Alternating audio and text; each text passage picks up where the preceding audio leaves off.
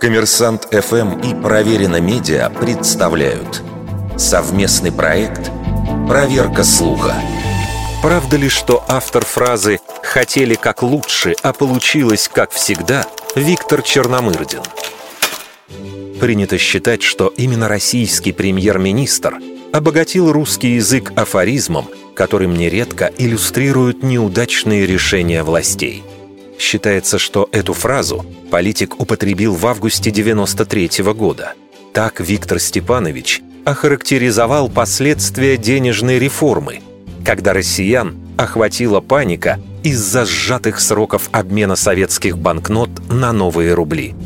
На пресс-конференции Черномырдин якобы заявил «хотели как лучше, а получилось...» А журналист из зала добавил «как всегда».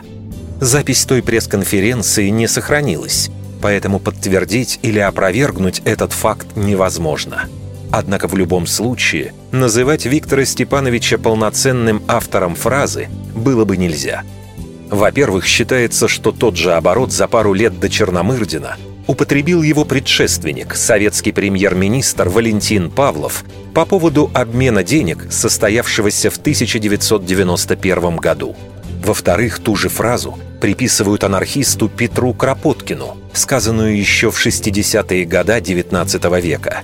Политик утверждал, государство в отношении с обществом одержимо дурными привычками и одержимо по неволе, хотело как лучше, а получилось как всегда. Таким образом, Виктора Черномырдина нельзя считать автором знаменитого афоризма. В лучшем случае, его популяризатором. Вердикт. Это неправда.